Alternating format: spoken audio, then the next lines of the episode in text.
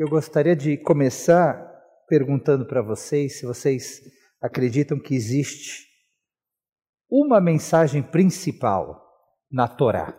Será que a gente poderia, de alguma forma, eleger uma mensagem como a mensagem mais importante de toda a narrativa bíblica? A gente está acostumado a fatiar o texto da Torá, conforme a Paraxá, fazer uma explicação daquela Paraxá, e às vezes a gente até se a gente ousa dizer que aquela é a mensagem principal daquela paraxá. A minha pergunta agora é um pouco mais ousada. Será que existe uma mensagem principal da Torá inteira, da Torá como um todo? Podemos olhar a Torá por paraxá, podemos olhar a Torá por livros, Bereshit, Shmot, Vaikra. Por exemplo, se eu fosse dizer que o primeiro livro da Torá tem uma mensagem principal, ele começa com um irmão matando o outro, Caim mata Abel, e no final de Gênesis, Yaakov, o último patriarca, abençoa cada um dos seus filhos e netos, mostrando que não precisa haver guerra, briga, disputa, que há bênção para todo mundo, há espaço para todo mundo. Essa é a unidade de Gênesis, de Bereshit. E a pergunta agora é qual seria a unidade da Torá como um todo? Para responder essa pergunta, temos o Ale Edelstein aqui do lado. Brincadeira, eu vou responder.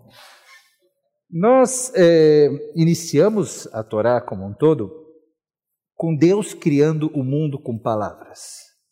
E eu tenho a impressão que a noção de um Deus que cria o universo com palavras é uma lição muito vigorosa, muito forte, muito contundente. A ideia de que as palavras são capazes de destruir mundos e também de criar mundos. Podemos conseguir tudo o que nós queremos com palavras.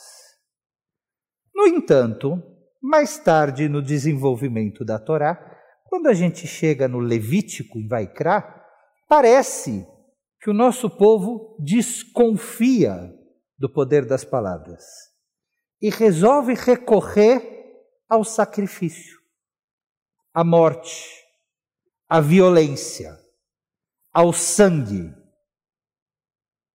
E então, em Dvarim, Deuteronômio, último livro da Torá, para achar desta semana, as coisas são restituídas a seu devido lugar.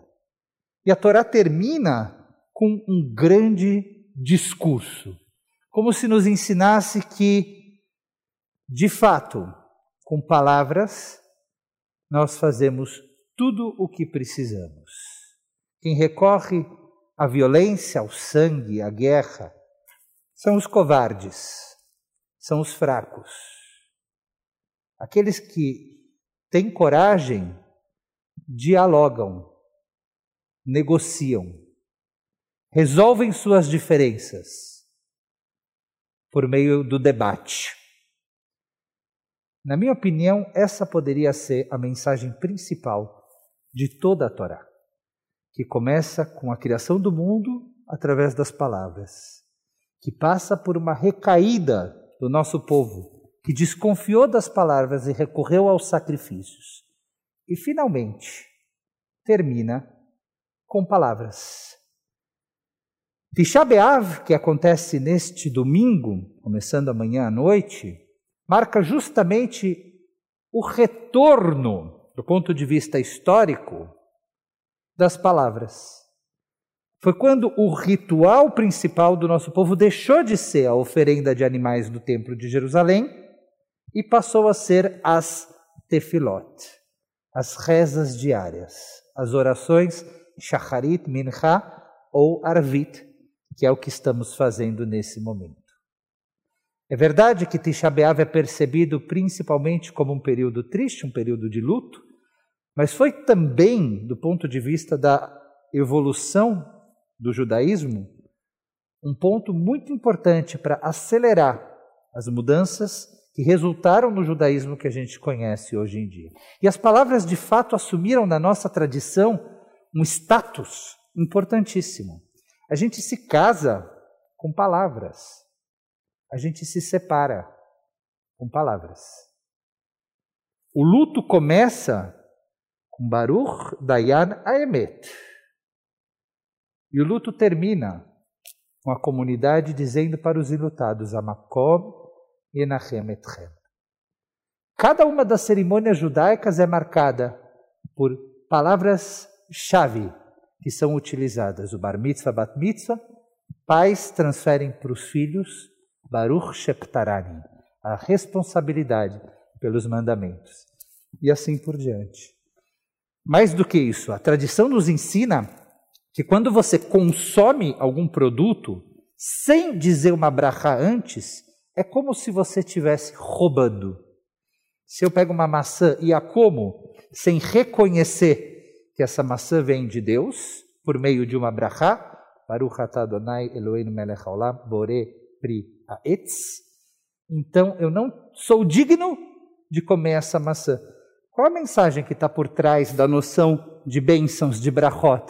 Que antes de fazer, você precisa conversar, você precisa negociar, você precisa dizer.